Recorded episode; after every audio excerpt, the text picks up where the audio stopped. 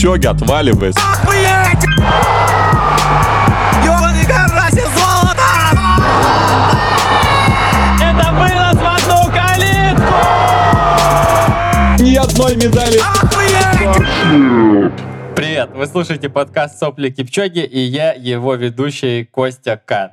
В этом подкасте мы каждую неделю собираемся с вами, самыми отбитыми ультрасами легкой атлетики и просто теми, кто хочет как-то скоротать свою омерзительную зимнюю пробежку чьим-то омерзительным зимним голосом. Я Костя я очень люблю легкую атлетику и каждую неделю рассказываю вам про самые интересные, на мой взгляд, новости, которые прошли за предыдущие 7 дней. В этом выпуске могло бы быть очень много новостей, просто до неприличия много, но мы предпримем попытку как-то его немножко сократить и прямо дать самую концентрированную концентрацию. Итак, наверное, самым главным событием для меня, по крайней мере, на прошедшей неделе стал USA Olympic Trials. Я посвящал ему достаточно много места в предыдущих двух выпусках, рассказывал про самых интересных персонажей, про самых возрастных, про тех, кто меньше всех спит, про тех, кто больше всех ест и у кого больше всех детей. Вот, пришло время подвести итоги и посмотреть, к чему все это привело. Напомню, что USA Olympic Trials — это такая штука, на которой происходит формирование олимпийской сборной США на марафон. И в этот раз, наверное, снова произошло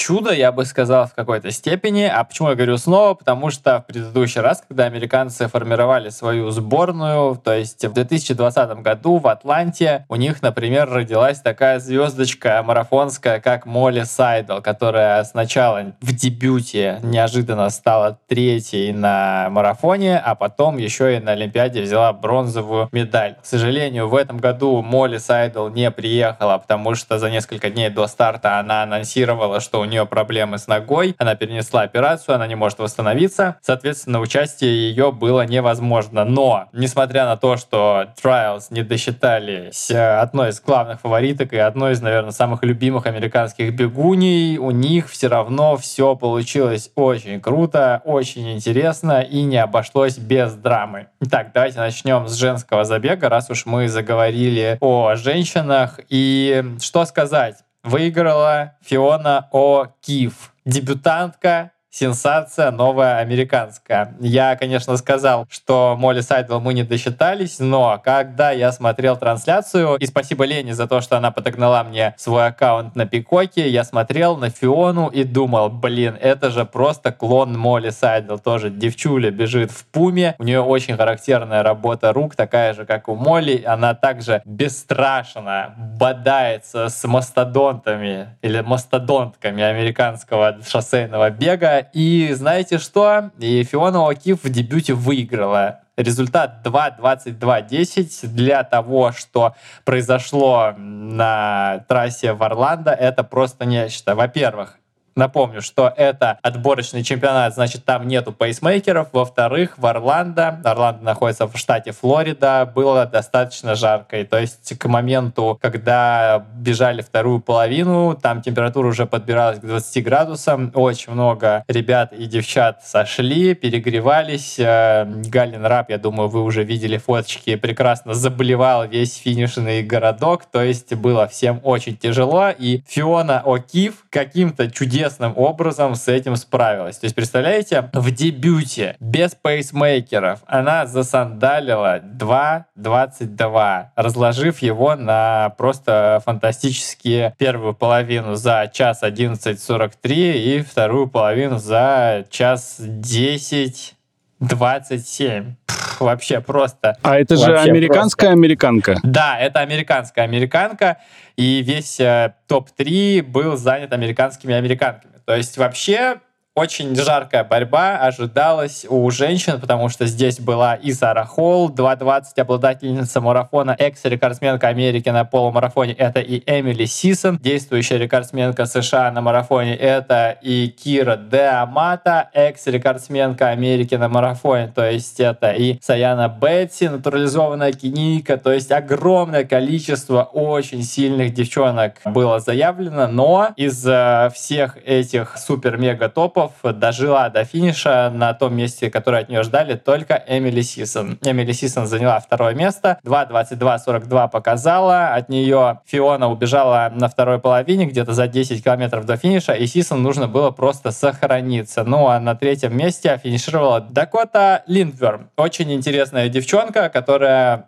Давайте немножко отмотаем, да, к предыдущему подкасту. Я говорил, что очень много девчонок были которые заканчивали карьеру, не видели себя больше в большом беге после универа. И вот Дакота — это, наверное, какая-то такая, не знаю, как сказать, американская марафонская мечта, потому что Линдверм в универе тоже бегала, но бежала очень посредственно. Вот NCAA делится на несколько дивизионов. Первый дивизион, второй, третий. И вот э, Дакота выступала во втором дивизионе, то есть уже таком не самом топовом. И даже в этом не самом топовом дивизионе она где-то там болталась э, в третьих десятках на чемпионатах, бежала пятерку медленнее 16 минут. Десяточка у нее была что-то в районе там 35, 34, 30. То есть звезд она вообще с неба не хватало. Если мы посмотрим на Эмили Сисон, э, потрясающая красотка из Нью-Белл, Баланса, которая, кстати, даже не бежит в э, раздутых супершузах. Сисон там, например, феерила, когда была в студенчестве, занимала призовые места на чемпионатах NCAA, бежала быстро, то, все, пятое, десятое, и вот она там трансформировалась в девчонку, бегущую 2.18. А Дакота вообще ничего подобного не показывала, и только лишь упорство again and again and again.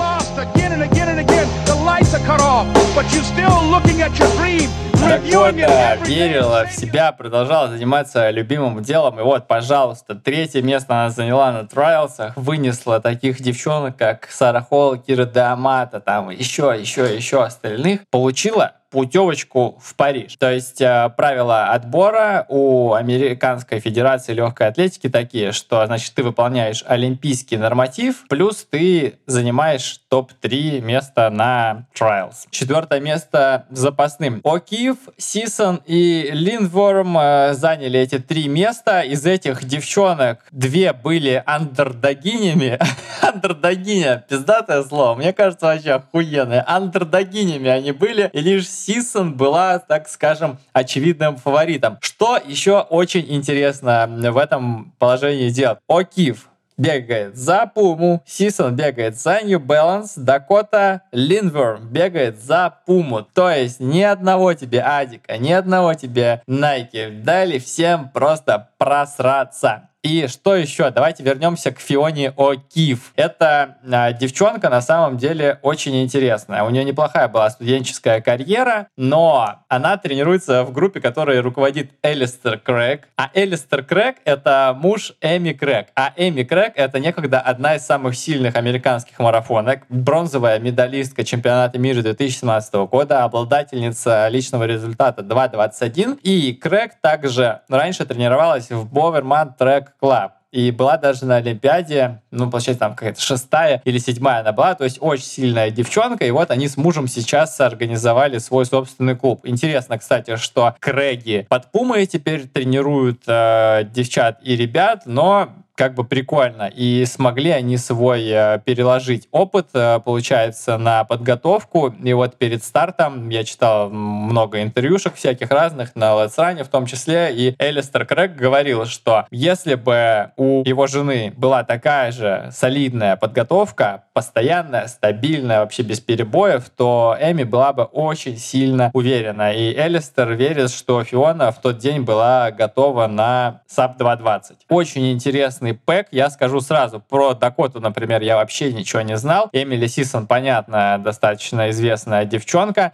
Она, кстати, на прошлом отборочном чемпионате США по марафону, она отлетела, она сошла, и как раз-таки в подводке к этому году она сказала, что, кажется, в прошлый раз она словила перетрен и перегретая уже вышла на старт, и поэтому налажала. В этот раз она более хорошую подготовку провела, не упахивалась, не усиралась, и поэтому чувствовала себя гораздо увереннее. Да, удивительно, что она не смогла бороться с Фионой, но здесь э, главное было занять место в топ-3. Она с этим справилась уверенно. Причем все это сделала. То есть 2.22.42 у Сисен, 2.25.31 у Дакоты. То есть 3 минуты почти разница, уверенный отрыв, все было безопасно. Так что красиво. Что касается остальных каких-то фаворитов, э, фавориток, то э, Кира Де Амата сошла, написала достаточно большой пост э, у себя в соцсетях, я буду называть это теперь так, потому что мне не хочется вот это вот произносить. Вот, в общем, не пошло у Киры Дамата, перегрелась она, похоже. Сара Холл тоже сделала все, что могла. Очень, конечно, было все это драматично, потому что Саре Холл 40 лет, она уже в седьмой раз пытается отобраться на Олимпийские игры, и все у нее как-то не прет. То есть она начинала еще, будучи выпускницей универа, с полторашки, пробовала пятерку, десятку, несколько раз пробовала марафон, и все никак не прет, не прет, не прет. И вот она снова остановилась в 35 секундах секундах от путевки в Париж. Очень, конечно, все это драматично, но что сказать? Это жара и это тактический марафон. Классно, когда девчонки там бегут 2.19, 2.20, но одно дело это сесть э, в автобус э, за пейсмейкерами и просто прокатить по марафону с отключенной головой, причем по какому-нибудь, где не жарко, где хорошие погодные условия, где point-to-point трасса, а другое дело это нарезать по Флориде, по жаре вот это вот куч-куч-куч кругов и постоянно крыть атаки, думать, нужно ли цепляться или бежать в своем темпе. В общем, тактические марафоны — это вам не, не, не тактические. Вот, это что касается женщин. Ну, а у мужчин вообще просто, конечно, красота была. Просто была красота. То есть э, у мужчин надо сказать, что у американцев картина с отбором была не такая радужная, как у девчонок, потому что всего два американских марафонца выполнили олимпийский норматив. Напомню, что олимпийский норматив 2.08.10, и вот обладатели это Конор Манс и Клейтон Янг. И если за квалификационное окно всего два норматива есть, значит только два места у американцев прямых есть. То есть те, кто попадают в топ-2 на отборочном чемпионате, те те отбираются, а третье место болтается в проруби и ждет, когда в мае посчитают все очки и когда в рейтинге Road to Paris будут подведены все места. То есть можно в Париж отобраться либо напрямую по нормативу и квоте от страны, либо по рейтингу. 80 человек берутся в этот рейтинг, 80 лучших, э, считаются у всех очки, тра-та-та-та-та, дальше смотрится, что по странам, три человека от страны укомплектовались, всех остальных выпиливают, так просеивают, просеивают, просеивают, и есть э, шанс, что у вас э, получится отобраться, даже если у вас нету норматива. Но ты в этом плане все время будешь не подстрахован, все время будешь думать, так, а если тут быстрее пробегут, а если тут, все, мне пиздец. Короче, такая штука. В общем, лайфхак, просто бегите быстро, и будет у вас все хорошо. Итак, Конор Манс и Клейтон Янг обладатели олимпийских нормативов, тиммейты на протяжении уже очень большого количества времени. Представляете, вот э, ребята вообще друг друга знают уже больше 10 лет, потому что и Манс, и Янг учились в Brigham Young University. BYU сокращенно, это такой достаточно религиозный университет, но суть не в этом, суть в том, что у них очень сильный long-distance тренер Эд Айстоун, и вот, значит, Клейтон Янг был чемпионом NCAA в беге на 10 тысяч метров и чемпионом NCAA по кроссу в составе эстафеты, а Конор Манс был чемпионом NCAA по кроссу. То есть на уровне университетской легкой атлетики это уже были такие прям мастодонты-мастодонты, а тут еще и все это конвертировалось в марафон. Они прям вот какие-то такие кореша, что ли, потому что Манс, например, говорит, что Клейтон Янг был его ментором еще в универе, то есть помогал ему, что-то подсказывал, там Манса за Янгом тянулся, а Янг говорит про Манса, что сейчас, когда они оба бегают марафоны и готовились э, к отборочнику и там к Чикаго, когда они быстро пробежали, как раз таки Манс его подгонял на тренировках, и вот, в общем, они там друг друга заряжают, скажем так, вот это вот энергии братства кольца. Ну и тренер у них тоже очень солидный дядька, Эд Айстоун. Два раза он был на Олимпиаде по марафону в составе сборной США. Он подготовил Джареда Ворда, человека, который шестое место на Олимпийских Олимпийских играх в 2016 году занял, то есть э, умеет, умеет, практикует и могет. И Клейтон Янг с Конором Мансом, собственно, будучи единственными обладателями олимпийского норматива, первые два места-то и забрали. Но надо отдать э, должное MVP, наверное, этого чемпионата, это Зак Пеннинг. Дядька такой очень классный и очень храбрый, выступает за Брукс, тренируется в группе Hanson's Brooks Distance Project. Это достаточно такая олдскульная марафонская long-distance группа. В ней тренировался Дейтон Ритценхайн, в ней тренировалась Дейзи Линдон э, многие годы назад. И Зекари Пеннинг вообще в этой подготовке прославился тем, что он ебошил просто тренировки как не в себя. У него там было что-то в районе 25 километров по 2,55 у него был лонгран. Делал он так какие-то гигантские куски 2 по 10 километра по 2,55. Ну, в общем, такие вот зверские работы, типа в марафонском темпе, и все его достаточно сильно подъебывали в соцсетях, говорили, о, ты король тренировок туда-сюда. Его это задевало, э, но он с этим справлялся как-то. И что нужно было делать э, Пеннингу? У него не было олимпийского норматива, если он хотел поехать в Париж, то ему нужно было выполнять олимпийский норматив э, и попадать в топ-3 прямо в Орландо. И он это попытался сделать. То есть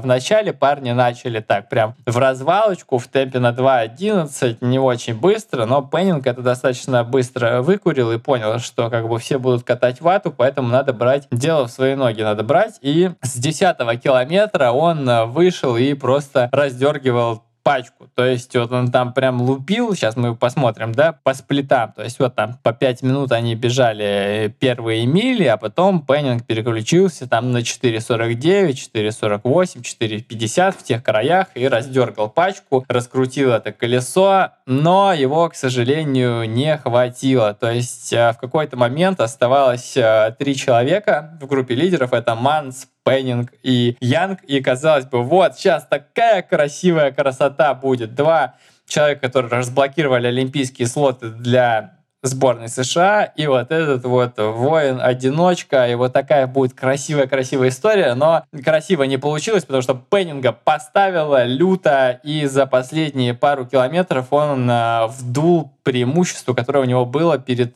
четвертым местом, там 40 секунд, он, в общем, скатился на шестое. Очень драматично, и вообще на последних милях там все было очень драматично, потому что этот накатывал, этот капал. За третье место была бойня, то есть на последнем километре несколько раз э, сменялся человек, который был третьим, и вот Элкана Кибет, э, паренек такой есть, ну то есть как паренек, дядька, ему уже 40 лет, вот он бежал на третьем месте, и его накрыл на последнем километре Леонид Леонард Карир. Вообще интересный тоже чувачок. Это парень, который был натурализован э, Америкой. Он, как и все эти африканцы, выступал на чемпионате NCAA, приехал по университетской программе, хорошо выступал, потом его подписали в USA Distance Project, короче, в армию. Там он неплохо выступал, и в Амстердаме в 2000 каком-то там 21 или 20 году, или может быть вообще 19 он дебютировал с результатом 2.07.50. Это был самый быстрый дебют э, среди американцев, и вот э, в 2020 году он, значит, в статусе одного из фаворитов выходил на отборочный чемпионат США, но остановился в шаге от заветного результата и занял четвертое место. Там, по-моему, у них спринт был, и он секунду проиграл. Кому там? Джекобу Рилли, что ли, третий он был. В этот раз он такого не допустил и занял третье место. Причем 2.09.57 показал результат Карир, а Кибет показал результат 2.10.02. И пятое место Сиджей Альберсон 2.10.07. То есть там прям такая была рубка очень лютая. Топ-3, топ-5 перемешивался постоянно на протяжении последних пяти минут марафона. И вот куча там было всяких хардбрейков. В том числе вот Сиджей Альберсон, которому не хватило 10 секунд секунд до того, чтобы стать обладателем путевки потенциальной в Париж. Если ему потом хватит очков, он не смог, не дотянулся и ходил с э, голым торсом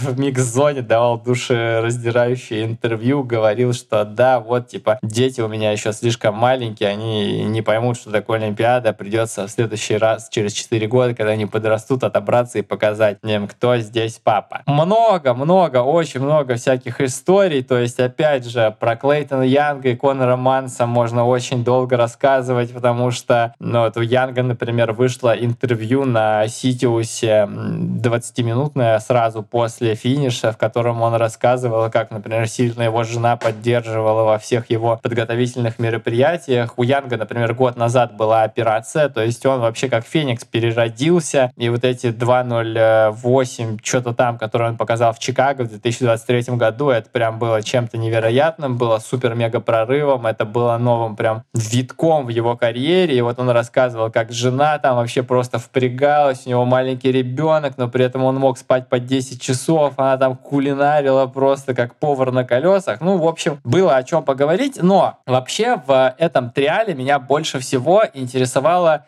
само это соревнование как культурное явление. То есть очевидно, что это штука, которая проходит всего раз в 4 года, там все очень драматично, отбор на Олимпиаду, куча историй, очень много участников. У каждого участника целая фан-база. И мне очень хотелось вообще понять, что об этом думают сами жители США. То есть вот как мы звонили Ксении, когда был Хакона, так и в этот раз мы тоже нашли читателя Экроса, точнее, он на свою голову нашелся сам, написал, говорит, я в Орландо, меня зовут Филипп, и я вот сейчас там тебе все покажу. Я такой, да, конечно, Фил, давай, ты от меня не отделаешься. И Фил присылал кучу видосиков, всяких очень интересных, показывал наглядно, что происходит в Орландо, но чтобы вот окончательно ему расхотелось со мной общаться в будущем, мы ему еще и позвонили. Привет, Филипп. Да, спасибо большое, что уделил э, время. Вижу у тебя пейзаж, кстати, очень такой приятный за окном. И вообще все у тебя так прям по загнивающему приятно, что аж противно смотреть. Расскажи, пожалуйста, буквально пару слов э, о тебе, чтобы люди поняли, как ты причастен к бегу и как ты вообще оказался в Орландо в этот замечательный жаркий день. Да, всем привет, меня зовут Филипп. Я когда давно, там 14 лет назад приехал из Беларуси в Штаты. Вот спустя там практически 9-10 лет оказался в Тампе. Сейчас мы здесь живем, там по Флорида. Немножко бегаю, когда-то делал триатлон, пробежал, может быть, там 10 марафонов, я уж не помню. Сделал несколько мейджоров. Вот. Но я такой любитель, поэтому э, особо нечем хвастаться. Мы не будем про меня разговаривать. вот. А, да, и вот последние, последние несколько месяцев я здесь нашел классную команду э, в Тампе, которая называется Autopacket э, Tracking Club. И вот, собственно, с ними мы поехали в Орландо э, болеть и переживать за наших одноклубников, которые там бежали. У нас там было три человека, два парня, одна девушка. Вот. И, собственно, поехал на человек 40, такой огромной тусовкой. Мы сняли два больших дома, все вместе жили, пили, бегали. А, что мы еще делали? Отдыхали, кайфовали, брали всякие бесплатный мерч, привозили его домой. Вот, так что супер провели время. Ты сказал, что было очень жарко, но реально прям просто адок. Слушай, ну вот у нас получилось пробежать э, часть маршрута с утра до, до старта, и было прям очень холодно утром, прям очень холодно. Мы там... Ну это типа в 8 утра где-то? Не-не, там мы в 6 приехали туда, и вот мы там, чтобы нас пока не погоняли, мы решили пробежаться, и было прям ну, холодно, хотелось перчатки одеть, там, может, было там 6 градусов, там плюс 6, там плюс 7. А днем потом поднялась температура, я уж не знаю точно цифр, но за 20 так точно, то есть там вот они начинали в 10-10, и потом к 11 там была уже лютая жара, и там, там прям очень жарко было, за 20 точно. То есть если бы в 12 стартовали, вообще был бы пиздец. Я думаю, что там половина бы просто дропнула. Там так очень много людей сходило, прям вот, ну, перед нами. Вот, но я думаю, что было бы намного больше, да, потому что погода прям лютая была, жара. Я видел, какие толпы стояли, ну, по видосикам, которые ты прислал, которые были в, во всяких э, соцсетях, и атмосфера там, похоже, была просто у вас пожар. Нет, там чума вообще была. Там начиная, ну, с понедельника все бренды заехали в понедельник, по крайней мере, ну, вот я знаю, общался с Гейбом, он уже сказал, что они были уже в понедельник. Он, там Альтра, э, тот же Брукс уже с понедельника что-то делали. Активно все начиналось, конечно, с четверга, и вот в четверг уже начали приезжать люди. Понятно, профик там были до этого, то есть сами бегуны, а вот семьи, там болельщики просто, любители приезжали уже где-то примерно с четверга. В четверг уже было тяжело, в пятницу было там вообще уже лютая там дичь, там очень много людей, везде трафик, везде там бары, там кафе кафе забиты, там везде эти мероприятия проходят разных брендов. Да, и это действительно такая атмосфера очень душевная, потому что весь город живет вот именно этим бегом. Ты видишь там красивых, здоровых, подтянутых людей, которые там везде бегают, везде что-то там делают, там какие-то там мероприятия проходят беговые. Да, это безумно круто. Я был на нескольких, ну, я был, наверное, на четырех мейджорах из шести. Атмосфера такая же, но, наверное, чуть повыше из-за ранга самого мероприятия. То есть какие ставки, да, и какого уровня там люди бегут. Мы еще тоже думали о том, что, ну, окей, там, например, там берешь любой major, у тебя там есть там пачка профиков, которые вначале бегут, люди стоят, смотрят, пробежало там условные 20-30 человек, все. Ну и потом пошли такие братаны, как я, которые там еле-еле там что-то бегают, и это готовились, не готовились. А здесь прям реально вот там 400 человек, элиты, да, которые просто постоянно пробегают мимо тебя, еще это фишка того, что там три круга, и ты постоянно видишь только профессиональных бегунов, которые просто красиво пробегают. Это, конечно, такое зрелище впечатляющее. Это был небольшой фрагмент нашего разговора с Филом.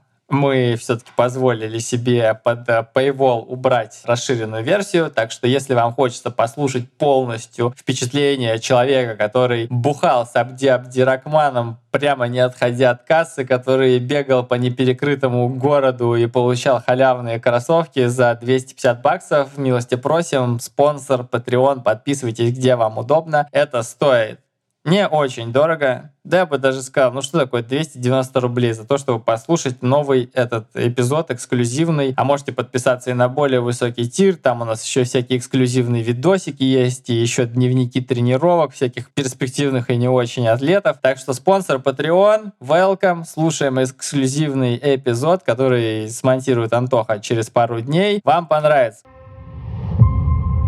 Как потом выяснилось, я об этом тоже не знал, что очень многие ребята бегали кросс-кантри с какими-то там профиками до этого, где-то в школе, либо там в универе, и у каждого там были какие-то люди, которых они лично знали. Есть один нюанс про Орландо, который не знали даже многие американцы. Знали даже многие американцы.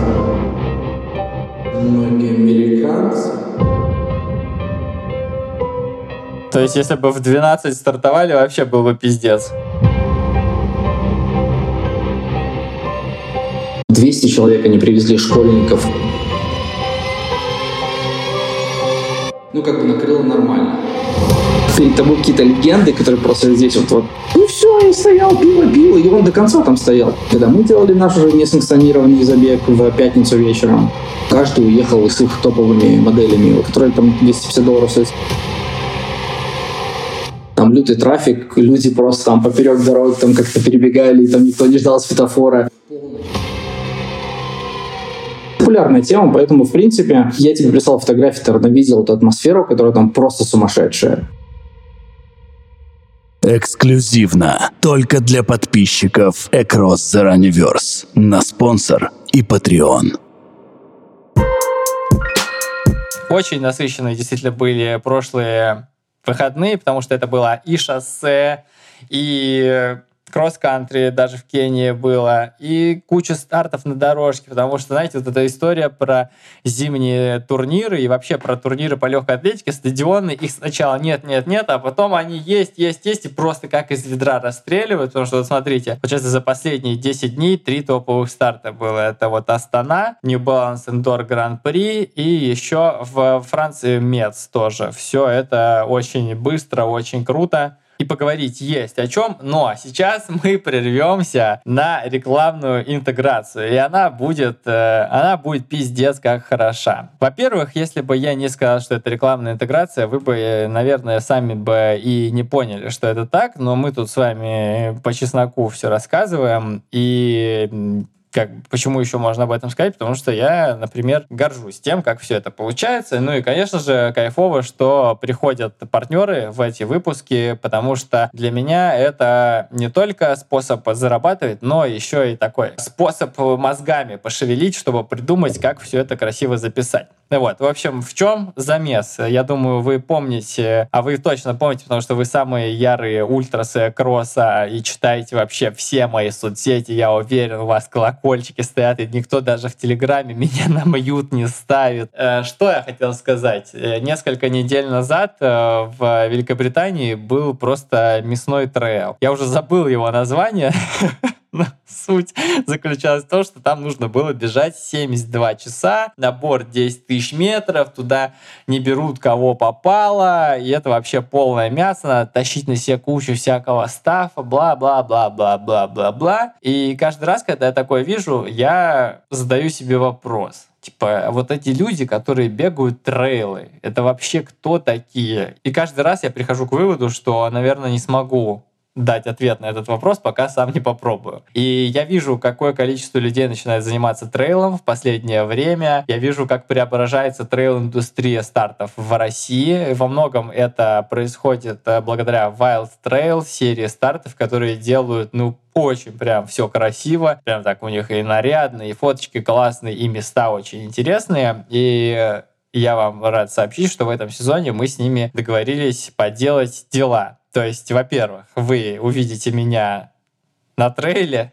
Но я надеюсь, уже не в последний раз. Я все-таки там буду сигнальные ракеты с собой на трассу брать, чтобы, если что, меня забирали и могли найти. Ну, а еще мы будем разбираться вообще с тем, что такое трейл, феномен популярности, раскопать хочется, докопаться, кто бегает трейлы. Потому что вот у меня раньше было впечатление, что трейл — это очень специфичная такая категория людей, а сейчас я вижу, что ну, многие мои друзья, которые скажем так, не специфичные люди постоянно куда-то гоняют, и мне стало интересно, почему же, почему же дождик капает по лужам. Вот такой вам панч. Зашел, да, а, вот Антохи зашел, я же смотрю ему в глаза сейчас. Вот, ну, в общем, что, поэтому мы начинаем потихонечку раскручивать э, трейл-индустрию, и сегодня у нас такая вот красивая рекламная интеграция вместе с Катей Зыковой. И я позвонил Кате Зыковой, потому что она последние пару лет очень много снимает трейла и видит, что это такое, в первую очередь с какого-то такого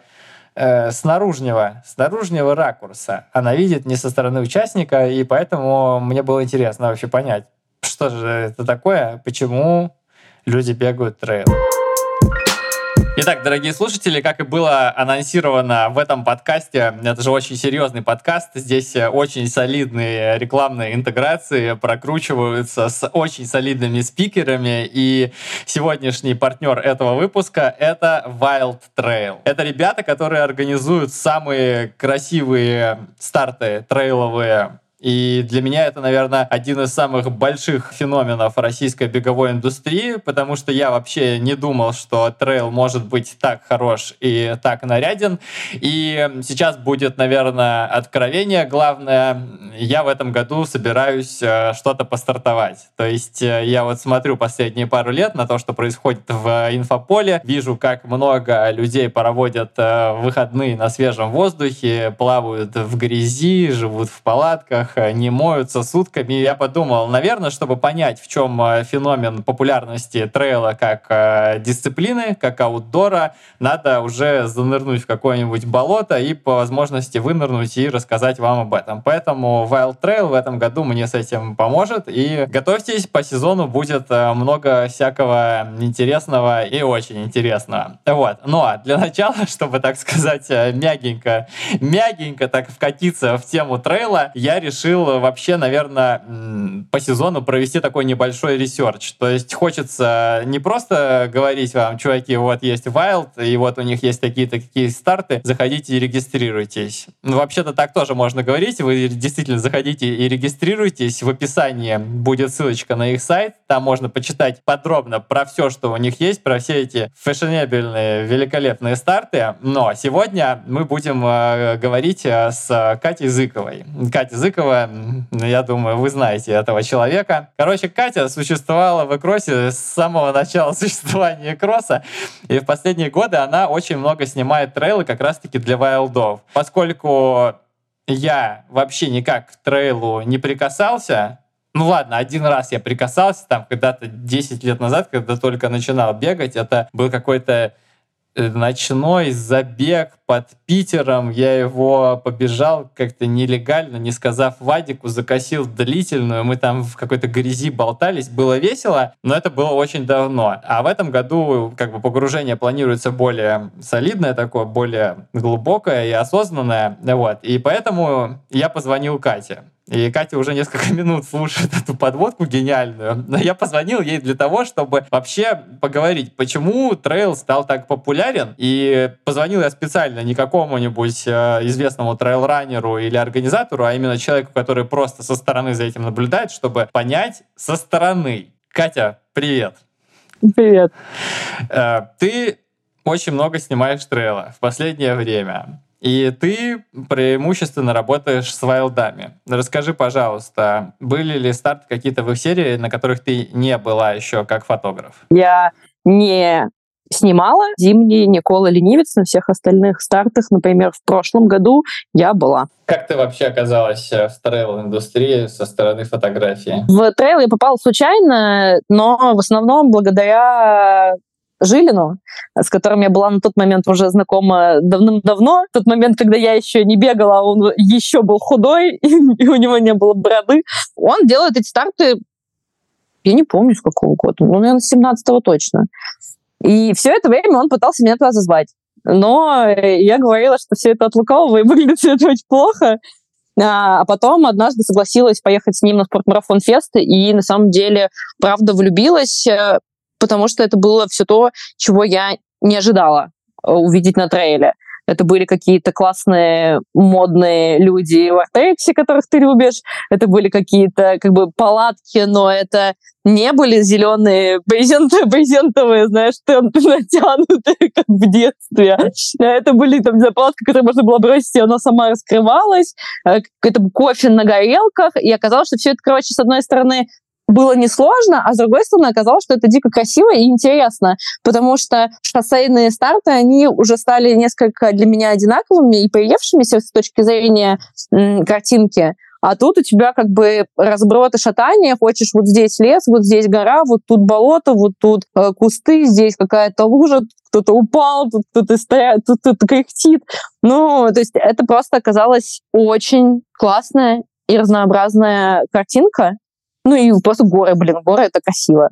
Тут как бы ничего не сделаешь. Да, смотри, три года в трейле как-то ты можешь сказать, ну, это, что... Да, три сезона, получается. 21 22 вот 23 сезон я целиком отработала. Три портрет, сезона. Портрет российского трейлранера изменился за это время? Есть э, трейлранер здорового человека, а есть не очень здорового. Вот трейлранер здорового человека э, это какая-то история про поиск новых впечатлений, про какое-то небо, некоторое испытание, про путешествие, ну то есть человек, который которому надоело бегать по асфальту, он хочет что-то новое, и чаще всего эти люди совмещают э, свои соревнования с например, отпуском, с поездкой в регион, там, например, в тот же Дагестан, и для них это типа путешествие. Ну, то есть они выстраивают э, свои путешествия, отпуска, что-то еще вокруг как бы повода некоторого, да, и это возможность для них выехать и посмотреть что-то. Посмотреть новый, посмотреть Архыз, посмотреть, я не знаю, Южный Дагестан, съездить в Чечню. Когда я туда приехала по работе на старт, я офигела, потому что во-первых, там оказались горы, ну, типа, не холмы, не высокие, как бы, не, ну, типа, типа, не маленькие горы, как в Даге на соревнованиях у нас, а, типа, прям горы, ну, в смысле, там трехтысячники, там снежники какие-то были, я такая, ебать, а что, у нас вообще, оказывается, горы есть в Чечне? Как бы уровень знания моей географии, он как бы вот примерно вот такой. Короче, трейлранер здорового человека, он, правда, скорее всего, выбирает какое-то неочевидное место для путешествия, изучает регион и выбирает как бы старт как повод куда-то выбраться, посмотреть что-то новое для себя. А вот трейлранер не очень здорового человека. Это человек, который пытается самоуничтожиться таких тоже много. Они как бы чаще всего берут какие-то вот эти невероятные дистанции, типа 150 километров по горам с набором 18 тысяч, вот это все. И они дальше просто, просто ты смотришь, как они пытаются себя убить, и у них не очень получается, или получается э, чуть лучше. Э, увлекательное занятие, согласна. Я посмотрел ролик э, на канале Wild Trail про Архыз, и, и я первое подумал, что это как прям Швейцария. Настолько реально там так хорошо? Да, но, слушай, я офигела, когда я впервые попала на Архыз, потому что э, я поднималась на Юлю, на перевал, э, там как бы, ну, там 3000 с чем-то, И ты, когда за перевал переходишь, там есть плато и горные озера я реально впервые в жизни увидела и поняла, что значит э, словосочетание «альпийские луга». Ну, то есть у тебя, то есть ты где-то, хер пойми, в, в горах, у тебя, значит, низкая трава, и среди нее десятки разных типа цветов, маленьких, ну, как бы они все вот именно прям, как бы прям луга, то есть они низкорослые все, они все разные. Я реально набирала себе просто целый гербарий под, под этот, под э, чехол телефона, и потому что это просто, ну, как бы меня это просто впечатлило. Я никогда не была там в таких высоких горах до этого, и никогда такого не видела.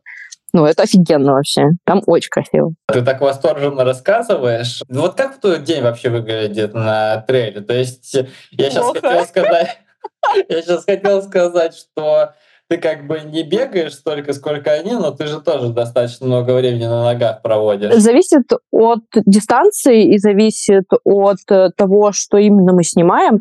Ну вот, например, про то, то что я рассказываю про Елю, это выглядело так, что ты в час ночи выезжаешь э, из лагеря, где-то в полвторого, в два, мне кажется, мы начали подниматься. Нам нужно было набрать полторы тысячи метров наверх и подняться за ночь до рассвета на перевал, чтобы встретить там э, лидеров и уже как бы основные потоки дистанций. И вот мы там что-то там к 6 к 7 утра, считаем, мы туда поднялись. Я отсняла одну дистанцию, типа прошла вперед. Ну, там ты находишь в итоге там вот, ну, километров, наверное, 10 в одну сторону с набором полторы тысячи. То есть то, что ребята бегут, я просто иду с техникой на спине чуть медленнее, скажем так. Ну, так, они там налегке бегут пожравши где-то внизу, а я как бы просто кряхчу им навстречу. Вот, ну, я отработала, то есть там пока они прошли все, и потом дальше я просто долго спускалась вниз. Ты там тоже, как, как трейлранер, мутишься, только немножко в более свободном графике. По сути, это как бы одна из э, самых больших сложностей и самых больших э, и один из самых больших интересов для меня в работе на трейлах то, что это физически непростая работа, и ты преодолеваешь все то же самое, там, только в меньших объемах э, и с техникой за спиной. Очень весело, очень нравится. Раз уж ты все это преодолеваешь э, на своих э, ногах, э, скажи, с чего бы ты посоветовала начать свое знакомство с трейл-раннингом тем, кто только задумывается об этом? Дистанцию главное поменьше, чтобы не сдохнуть сразу. И посмотреть, Я как не 180. Нет, понимаешь, в чем э, проблема трейла в том, что самое интересное начинается на средних дистанциях очень редко э, десятки реально открывают тебе какие-то такие классные виды, которые прям вот западут тебе в сердечко. Ну вот, например, на Розе э, самая классная дистанция это тридцатка, потому что ты проходишь черничку, ты залазишь на аипку, ты залазишь на каменный столб и потом спускаешься. А десятка, они просто бегут э, вертикальный километр. вертикальный километр это не очень приятная дистанция, скажем так. Ну, ты как бы много набираешь, но при этом какого-то прям вау-вида еще, например, не открывается. Чуть более интересная дистанция короткие, например, на Архизе и на, ну, как бы в Дагестане. Но, например, в Дагестане самый классный кусок, на мой взгляд, это Зуберха. И на Зуберху, по-моему, забегает, если не, не ошибаюсь, например, там 60 километров. Ну, то есть есть некоторые нюансы, скажем так. Я бы что точно посоветовала людям, которые хотят войти в трейл, это пойти в спортзал, ну или хотя бы дома, расстелить коврик и начать просто делать УФП. Потому что мне кажется, что бег по шоссе и трейл — это очень разные вещи, и если ваши связки и ваши стабилизаторы к этому не готовы, вам не понравится. А если вы будете сильным, ловким и умелым, то вам будет пофиг, где бежать. Вообще Давай. это все очень э, классно ложится в канву того, что outdoor-активности набирают большую очень популярность. Я недавно читал исследование, уже не вспомню где, которое анализировало трекеры в Страве и прочих приложениях для трекинга активности. И вот э, пришли исследователи к выводу, что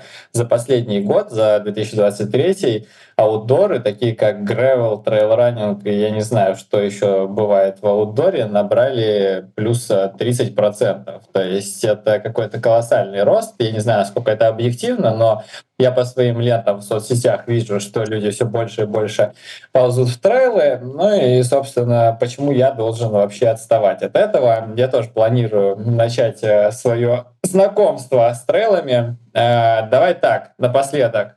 Три старта самых крутых у Вайлдов, на твой взгляд. Точно. Дагестан. Я очень люблю.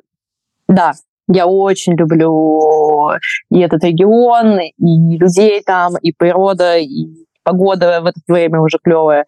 Дагестан супер. Точно Архыз, потому что у Архыза все еще уникальная ситуация, что там не так много людей.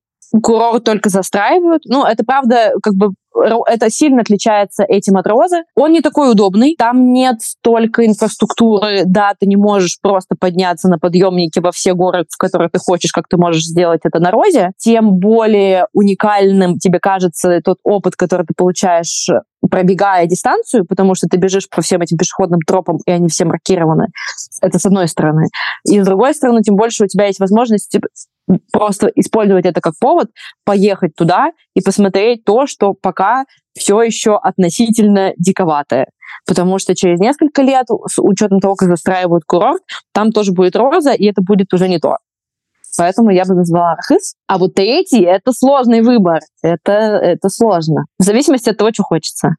Ну, то есть, если хочется потусить, окунуться в целом в атмосферу как бы аутдор тусовки и комьюнити, я бы посоветовала спортмарафон фест, потому что это как раз про именно про такой, про тусовку, про то, что ты можешь э, здесь на сапах погонять, здесь на лекцию сходить, здесь на концерте потусить, как бы здесь в палатке поспать, и просто такой, знаешь, это очень быстрое погружение сразу во всю среду. Прям моментальное, за три дня влюбляешься и больше тут не вылазишь, как, как это получилось со мной. Если хочется комфортного и удобного старта с точки зрения того, чтобы это было реально старт съездить на выходные, я бы посоветовала Розу, потому что туда удобно лететь, удобно ехать, удобно, э, удобная инфраструктура для того, чтобы пойти самому погулять по горам. Короче, ребят, с вами была Катя Зыкова, которая не бегает трейлы, но ходит и снимает их, так что у нее тоже было очень много опыта. Мне хотелось поговорить именно с ней для начала. Как я уже говорил, в этом году трейла в Акросе будет много. Трейла будет много вместе с Wild Trail. Слово трейл будет очень много.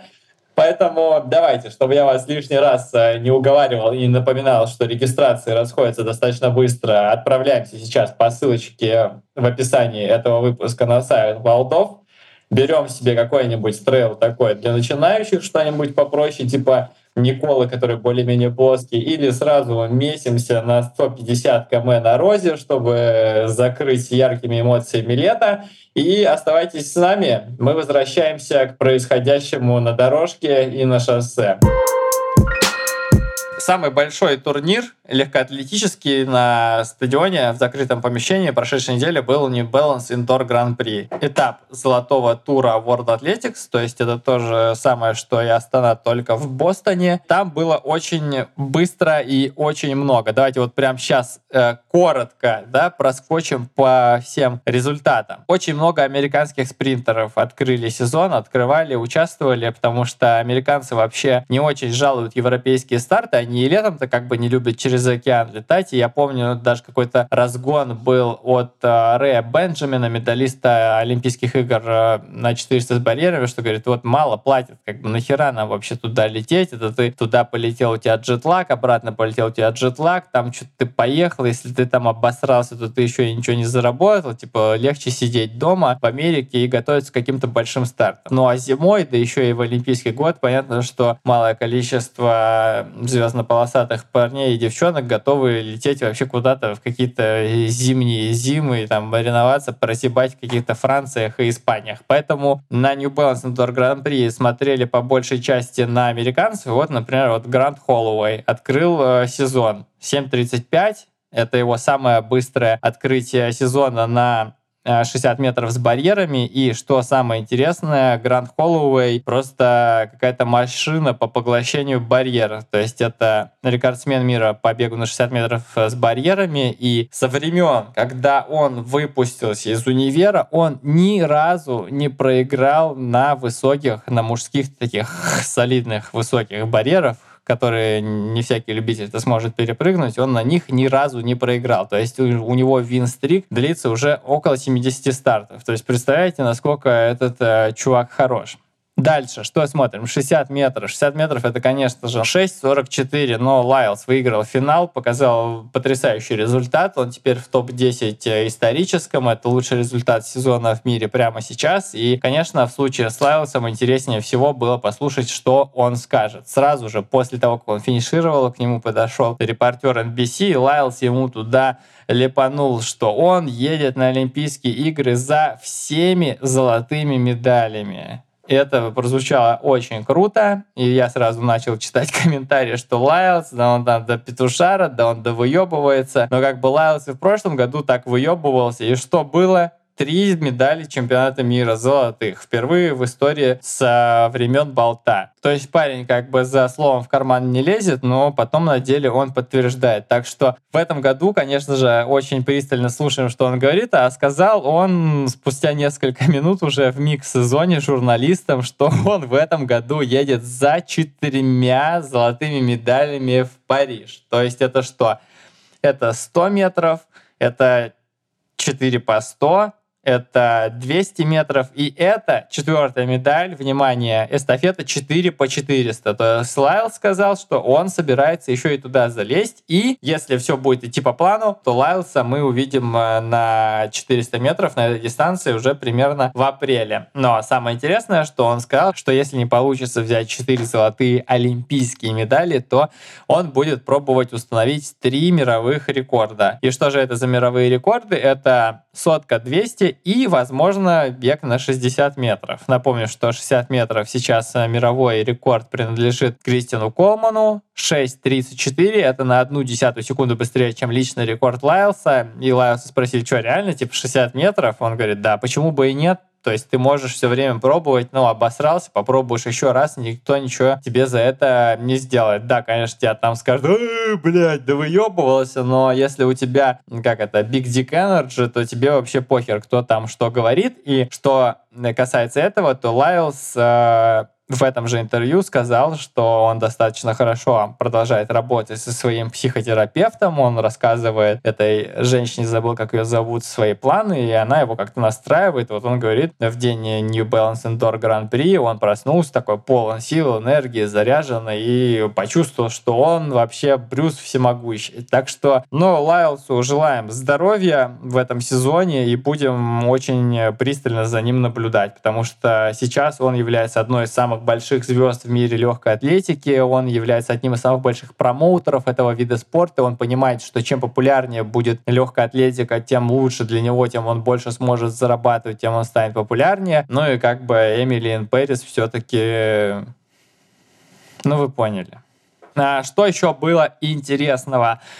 Тысяча метров забег, да, тысяча метров такая странная дистанция, она не то чтобы очень сильно котируется, но на ней чуть было не установили мировой рекорд. Марк Ароб, канадский специалист в беге на 800 метров, показал результат, который медленнее мирового рекорда всего на полсекунды. У Аропа интересная была задача, то есть он прям сразу хотел бежать на мировой рекорд, ему заказали пейсеров, ему поставили огоньки, которые разгоняли бы его на результат 2.14.20, который принадлежит Эйнле Сулейману, но ему не хватило. При этом бежал он, конечно, потрясающе, очень красиво, очень мощно, прям чувствовалась э, сила в этом канадском не канадце. Хотя я не знаю, родился он в Канаде или нет. В общем, Ароб красавчик, 54 сотые до мирового рекорда всего не достал прям можете посмотреть, наверное, даже забег, если вам хочется посмотреть вот что-то прям такое очень и очень впечатляющее. Женский забег на 3000 метров был достаточно интересным. Я написал э, в небольшом превью, что очень много эфиопок,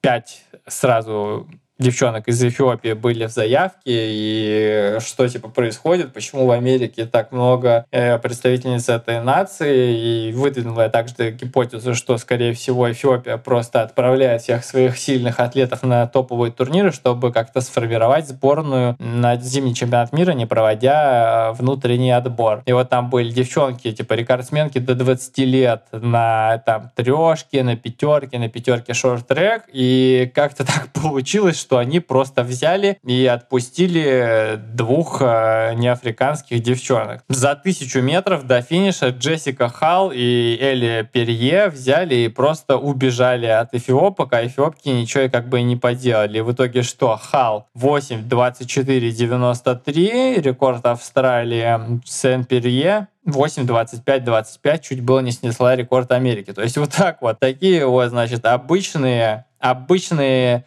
non-African born девчонки уже лупят просто на открытии сезона 8.25 тройки, а эфиопки там за ними 8.32. Ну, причем эфиопки всей толпой прибежали 8.32, там тоже посносили рекорды мировые до 20 лет на шорт-треке, которые принадлежали Тиру Ниждебабы, там стояли по 15-16 лет. Вот, то есть, но выглядело странно, как они так взяли и пропустили двух э, девчонок, американку и австралийку, как будто они там были заняты какими-то между собойчиками. И последнее, наверное, да, что я упомяну про Индор Гран-при, чтобы не очень сильно затягивать э, тему. Хопс Кеслер выиграл мужскую полторашку. Хопс Кеслер — это обладатель мирового рекорда на шоссейной миле. Да, такой мировой рекорд есть. Шоссейная миля теперь очень сильно форсится, и даже чемпионат мира по шоссейной миле проходит. Хопс Кеслер его в прошлом году выиграл в Риге, и вот сегодня он тоже выиграл полторашку. 3.33.66, личный рекорд по показал. Напомню, что Хопс Кеслер это очень молодой паренек, 20 лет ему всего лишь, и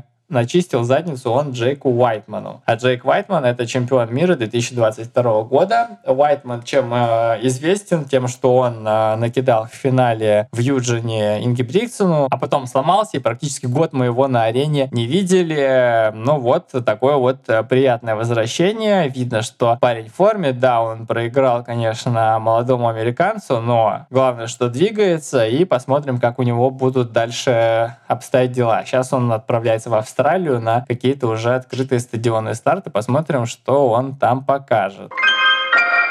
Что еще было интересного в манежах? Эм, Ярослава Могучих открывала свой сезон. Тоже открывала не в Америке, открывала в Европе. На старте в э, Котбусе. Это такой достаточно известный прыжковый турнир в Германии, если я не ошибаюсь. И Ярослава открыла сезон очень крутым результатом. 204 она прыгнула. Прям так хорошо, уверенно. И это самое лучшее открытие сезона в ее карьере. То есть первым стартом ты сразу прыгаешь 204, ты и зрители такие думают, м-м, ничего себе, что же девчонка будет э, делать зимой. Очень интересно на нее посмотреть. Интересно, что вообще будет происходить с женской высотой этой зимой, потому что вот э, Ярослава открыла сезон 204, а на прошлой неделе Никола Алис Леджерс, э, австралийская прыгунья, прыгнула 203. Ярослава прыгала в помещении, Алис Леджерс прыгала на улице, но тем не менее, как бы вот у вас начало зимы, конец января, и уже два таких крепких результата за 2 метра. Вот.